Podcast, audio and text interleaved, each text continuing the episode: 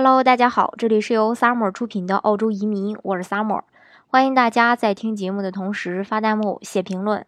想了解更多移民资讯，请添加微信幺八五幺九六六零零五幺，或关注微信公众号“老移民 Summer”，关注国内外最专业的移民交流平台，一起交流移民路上遇到的各种疑难问题，让移民无后顾之忧。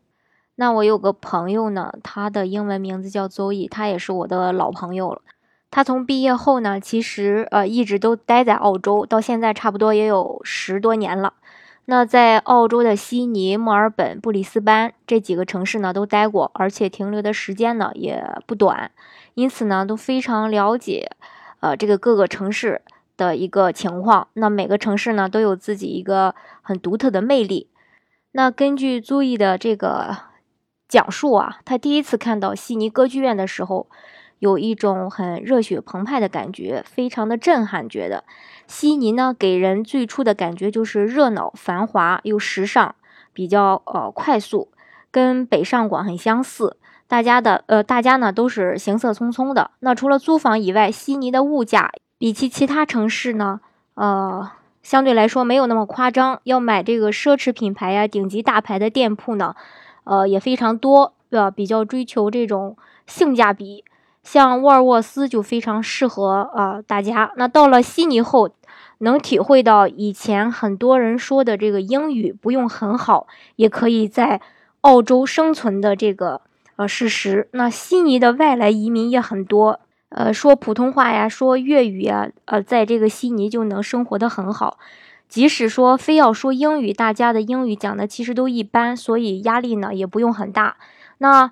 呃，墨尔本的话，它就是一个这种古建筑很多啊，并且是所谓的很有这种人文气息的地方，是澳洲的一个时尚中心。那人们的穿衣服呢，可能就会比较讲究一些，比较适合这种呃小资，呃，就是喜欢小资生活的人。那像维多利亚女王市场有很多的新鲜蔬菜和海鲜，喜欢自己动手下厨的，呃，可以说是这里就是呃你的一个天堂。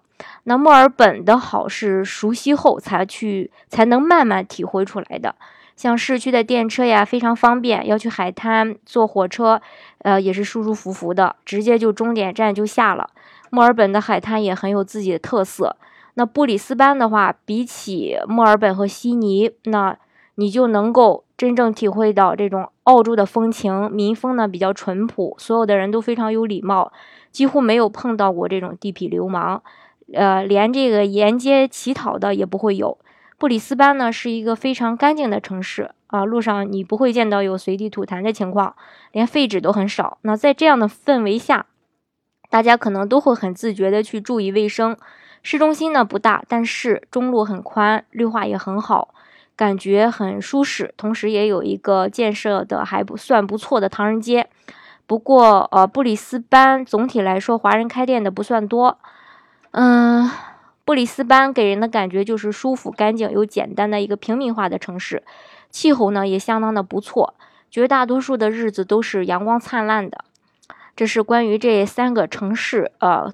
对于租这个租乙来说，他自己的一个亲身的介绍，那希望呢能够呃给迷茫中的申请人一些参考。那澳洲整体来说是一个非常宜居的国家，同时也是一个非常有活力的国家。那在这里生活的人，幸福的指数都普遍的较高，因此呢，也吸引了很多人啊前往澳洲呃移民定居。